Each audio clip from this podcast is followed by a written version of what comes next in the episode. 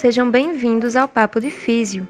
Somos estudantes de fisioterapia na Unifacisa e hoje iremos falar sobre a cardio e pneumofuncional em pacientes cardiopatas e a importância do trabalho fisioterapêutico nessa área.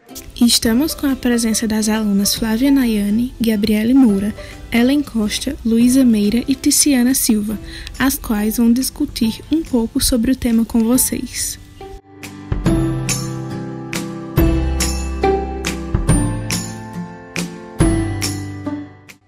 Para darmos início, é importante entendermos que as doenças cardiovasculares elas se destacam por ser uma das principais ameaças à saúde, tendo em vista que o número de casos correspondente é de aproximadamente 33% de causas de morte determinadas. Logo, é importante ressaltarmos que a intervenção fisioterapêutica é crucial tanto na prevenção quanto no tratamento de doenças relacionadas ao sistema cardíaco, respiratório, vascular e metabólico, melhorando a qualidade de vida em casos de prevenção ou tornando o tratamento de pacientes cardiopatas mais rápido e eficaz, principalmente quando o mesmo se submete à cirurgia cardíaca.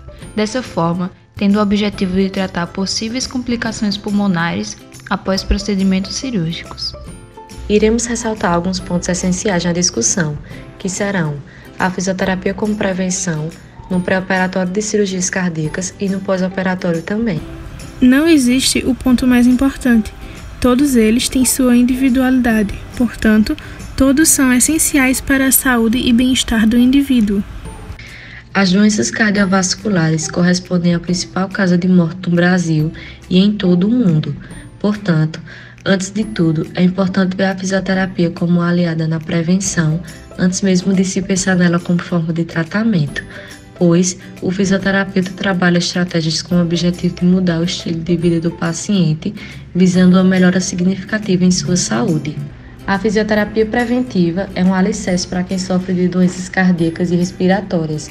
Isso acontece porque o tratamento melhora o sistema circulatório e as funções pulmonares, fazendo com que a pessoa consiga realizar as funções do dia a dia. Por isso, sempre que possível, é importante procurar um fisioterapeuta e realizar uma consulta.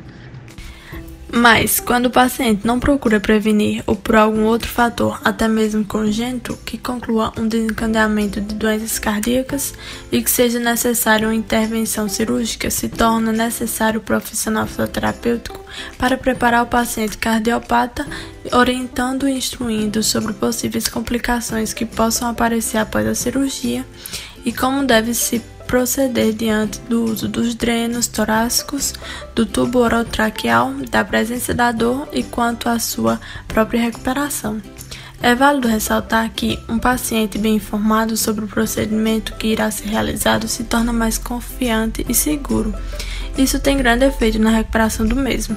Além disso, o fisioterapeuta também realiza em pacientes de risco que vão se submeter as cirurgias de revascularização do miocárdio, algumas técnicas de treinamento muscular inspiratório com o objetivo de melhorar a força dos músculos respiratórios, visando uma recuperação rápida e sem complicações pulmonares. No estudo realizado em um hospital no sul do Brasil, foi utilizada a espirometria e a força muscular respiratória para fazer avaliações necessárias, as quais podemos destacar perfil ventilatório, radiológico e clínico de cada paciente. Foi evidenciado que existe uma diminuição significativa nos volumes e na capacidade dos pulmões de pacientes que realizaram a cirurgia de revascularização do miocárdio no pré-operatório, mostrando que a atuação do fisioterapeuta é indispensável. Já quando se trata do pós-operatório, o fisioterapeuta vai ter como objetivo diminuir o tempo de internação do paciente e intervir no tratamento de possíveis complicações que possam aparecer, como por exemplo a telectasia, o derrame pleural e também a pneumonia, realizando as manobras fisioterapêuticas como a pressão positiva contínua, respiração intermitente com pressão positiva e incentivador respiratório.